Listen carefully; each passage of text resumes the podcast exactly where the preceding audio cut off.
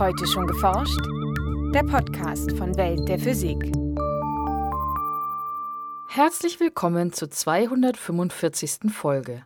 Es begrüßen Sie Franziska Konitzer und Maike Pollmann. Kurz nach dem Urknall war das Periodensystem der Elemente noch recht überschaubar. Es gab lediglich Wasserstoff, Helium und ein wenig Lithium. Schwerere Elemente entstanden erst im Inneren von Sternen durch Kernfusion. Doch auch dieser Prozess hat seine Grenzen. Man hat dann festgestellt, dass man also mit dem normalen Prozess von Kernfusionen nicht weiterkommt als zu Eisen und Nickel und deswegen ist man auf den zweiten Prozess gekommen. So Karl-Heinz Langganke von der Gesellschaft für Schwerionenforschung in Darmstadt. Wie durch diesen zweiten Prozess, den sogenannten Neutroneneinfang, auch schwerere Elemente wie etwa Gold oder Uran entstanden, erklärt der Physiker im heutigen Schwerpunkt. In den aktuellen Meldungen geht es um zwei supermassereiche schwarze Löcher in einer Spiralgalaxie, um ein Phänomen beim Öffnen von Champagnerflaschen und um das Verhalten von heißen Metalltropfen, die auf eine kalte Oberfläche fallen. Erst einmal aber der Beitrag über die Entstehung der Elemente von Franziska Konitzer. Über 100 chemische Elemente sind derzeit bekannt. Vom leichtesten Element, Wasserstoff mit einem einzelnen Proton als Atomkern, bis hin zu Plutonium, dem schwersten in der Natur vorkommenden Element mit 94 Protonen und zwischen 145 und 150 Neutronen im Kern. Diese Vielfalt gab es kurz nach dem Urknall noch nicht. Zunächst entstanden nur die leichtesten Elemente. Die allerersten Elemente sind in den ersten drei Minuten in der Geschichte unseres Universums entstanden, als das Universum kurz nach dem Big Bang sehr heiß war, sich Protonen und Neutronen gebildet haben mit einem gewissen Protonenüberschuss. Das Verhältnis war etwa 7 zu 1. Und daraus sind dann neben dem Proton auch noch durch äh, Fusion Helium-4 entstanden und Lithium. Sagt Karl-Heinz Langanke von der Gesellschaft für Schwerionenforschung, kurz GSI in Darmstadt. Schwerere Elemente als Lithium bilden sich im Inneren von Sternen. Dort herrschen so hohe Temperaturen, dass Kernfusionen stattfinden können. Zunächst verschmelzen Wasserstoffkerne zu Heliumkernen. In späteren Stadien ihrer Entwicklung heizen sich Sterne dann weiter auf und Helium kann zu noch massereicheren Elementen fusionieren. Wenn es heiß genug ist, etwa 100 Millionen Grad, können drei Heliumkerne zu Kohlenstoff 12 fusionieren. Wenn es noch etwas wärmer wird, kann sich an Kohlenstoff 12 noch ein Alpha-Teilchen dazu holen, also ein anderes Helium-4, und zu Sauerstoff fusionieren. Das ist das sogenannte Heliumbrennen, was in einem roten Riesen passiert. Zu einem solchen roten Riesenstern wird sich auch unsere Sonne einmal aufblähen, in gut 5 Milliarden Jahren. Nach dem Heliumbrennen setzen keine weiteren Fusionsreaktionen mehr ein und die Sonne erlischt allmählich. Massereichere Sterne heizen hingegen noch weiter auf und können Kerne bis zu Silizium verbrennen, bis hin zu Eisen mit der Massenzahl 56, das 26 Protonen und 30 Neutronen in seinem Kern versammelt. Danach stoppt auch hier die Kernfusion. Schwerere Elemente können nur entstehen, wenn ein Atomkern zusätzliche Neutronen einfängt. Allerdings kommen freie Neutronen in der Natur nicht vor, denn für gewöhnlich sind sie seit dem Urknall in Atomkernen gebunden. Doch es gibt einige Prozesse, in denen Neutronen freigesetzt werden. Eine der Reaktionen würde zum Beispiel Kohlenstoff 13, das mit einem Alpha-Teilchen kollidiert und das Neutron aus dem Kohlenstoff 13 wird herausgestoßen und ein O16 entsteht noch. Das wäre eine Neutronenquelle. Das heißt also, wir müssten Kerne haben, die nur leicht, die ein relativ lose gebundenes Neutron haben. Solche Atomkerne finden sich beispielsweise in Sternen mit etwa fünf bis sieben Sonnenmassen, die sich im Heliumbrennen befinden. Die freigesetzten Neutronen bewegen sich umher und lagern sich schließlich an einem anderen Atomkern an. Dieser Prozess kann Jahrtausende dauern. Dabei entsteht zunächst ein schwereres Isotop des Elements, die Anzahl der Protonen bleibt gleich, nur die Anzahl der Neutronen steigt um 1 an. Doch durch das zusätzliche Neutron kann der Kern instabil werden, weshalb ein Neutron des Kerns in ein Proton und weitere Teilchen zerfällt. Dies geschieht, bevor der Kern ein weiteres Neutron einfängt. Daher der Name für diesen sogenannten S-Prozess, denn das S steht für das englische Wort slow, also langsam. Auf diese Weise entsteht ein neues, schwereres Element. Und dann kommen wir zu dem interessanten Punkt, dass man weiß, dass jenseits von Blei und, und Wismut, so bei Masse 208, 209, wir die letzten Kerne erreichen, die stabil sind gegen Alpha-Zerfälle. Beim Alpha-Zerfall sendet ein Atomkern einen Helium-4-Kern aus zwei Protonen und zwei Neutronen aus. Durch diesen Zerfall wird beispielsweise aus Polonium mit 84 Protonen und der Masse 210 schnell wieder Blei mit der Masse 206 und 82 Protonen im Kern. Das heißt, es kommt ein neuer Prozess, der mir im Wege steht, um zu höheren Massen zu laufen. Und ich komme tatsächlich mit dem, mit dem langsamen Neutronen-Einfangprozess nicht weiter hoch, weil ich danach Kerne erreiche, die Alpha zerfallen würden. Und deswegen hört der S-Prozess mit Blei und mit Wismut auf. Massereichere Elemente entstehen beim schnellen Neutroneneinfang, dem sogenannten R-Prozess. Das R steht für das englische Rapid, also schnell. Hier lagern sich gleich mehrere Neutronen an einen Atomkern an, bis der Kern zunächst keine weiteren Neutronen an sich binden kann. Dann wandelt sich, wie beim S-Prozess, ein Neutron in ein Proton um. Der neue Kern mit einer um eine Einheit erhöhten Ladungszahl kann nun wieder Neutronen einfangen und der Prozess wiederholt sich. Schritt für Schritt entstehen so extrem neutronenreiche instabile Kerne verschiedener Ladungszahl. Erst wenn die Neutronenquelle versiegt ist, zerfallen diese Kerne zu schweren, stabilen Elementen. Die Neutronenquelle für den R-Prozess unterscheidet sich aber von der für den S-Prozess.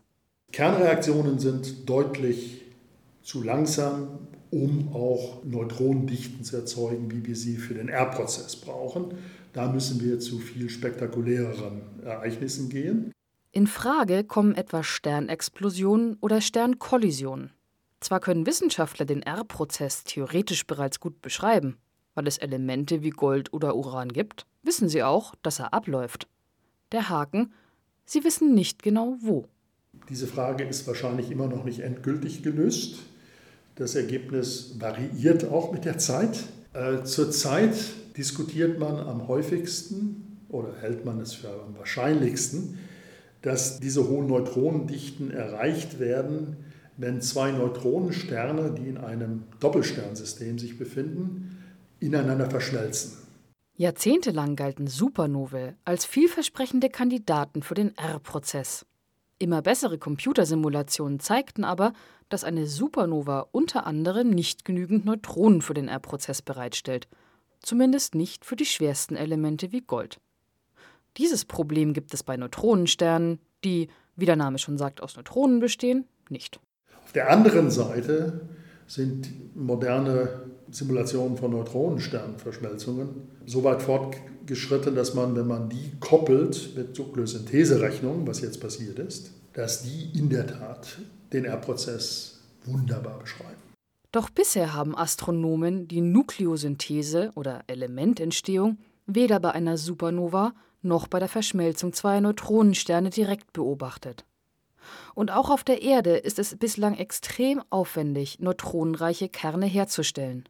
Wissenschaftler wie Karl-Heinz Langanke untersuchen den R-Prozess daher hauptsächlich theoretisch mit aufwendigen Berechnungen.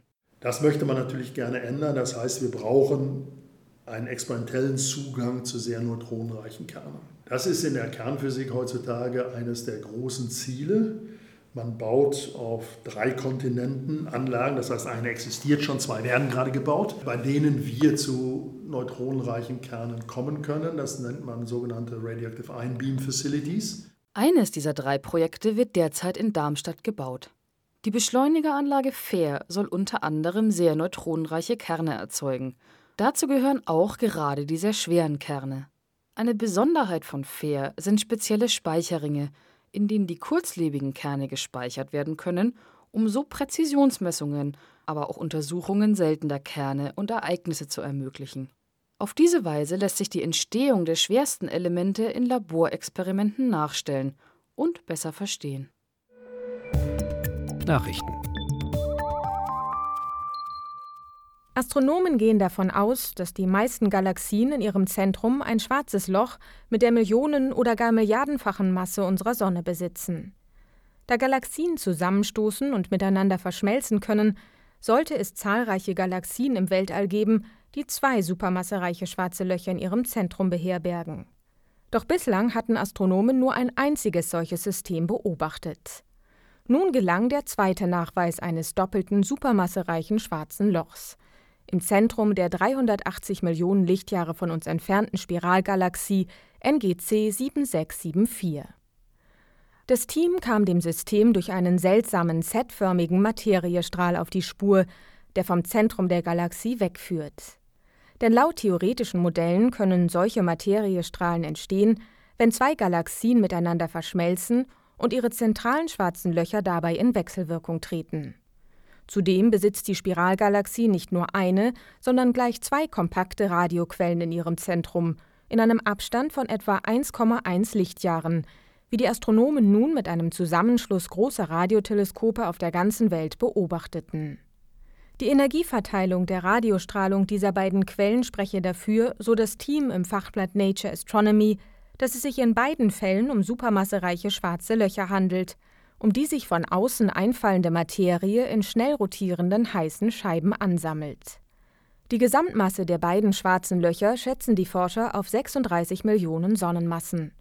Die Spiralgalaxie NGC 7674 liefert den Astronomen damit wertvolle Einblicke in die Entwicklungsgeschichte von Galaxien. Wer Champagnerkorken knallen lässt, kann Zeuge eines verblüffenden Phänomens werden. Über der Flaschenöffnung bildet sich manchmal für einen kurzen Augenblick ein weißgrauer Nebel und manchmal ein blauer Nebel im Flaschenhals. Mit einer Hochgeschwindigkeitskamera und Temperatursensoren enthüllten Forscher nun eine unerwartet komplexe Wechselwirkung zwischen Gasdruck und Temperatur als Ursache für diese Nebelschwaden. In den Experimenten ließ das Team zunächst Korken aus Champagnerflaschen sausen, die auf nur 6 Grad Celsius gekühlt waren. Es bildete sich ein grauweißer Nebel über der Öffnung. Verantwortlich dafür war die starke Abkühlung des Gasgemischs aus Luft, Wasserdampf und Kohlendioxid auf etwa minus 78 Grad Celsius, die bei dem plötzlichen Druckabfall beim Entweichen des Korkens auftrat, berichten die Wissenschaftler in der Fachzeitschrift Scientific Reports denn durch den plötzlichen Temperaturabfall gefroren die Wassertröpfchen zu kleinen Eiskristallen und streuten diffus einfallendes Licht, sodass weißgraue Schwaden sichtbar wurden. Hatte die Flasche beim Öffnen eine Temperatur von 20 Grad Celsius, ließ sich kein weißgrauer Nebel mehr erkennen. Stattdessen beobachteten die Forscher einen blauen Dunst im Flaschenhals. Die Ursache?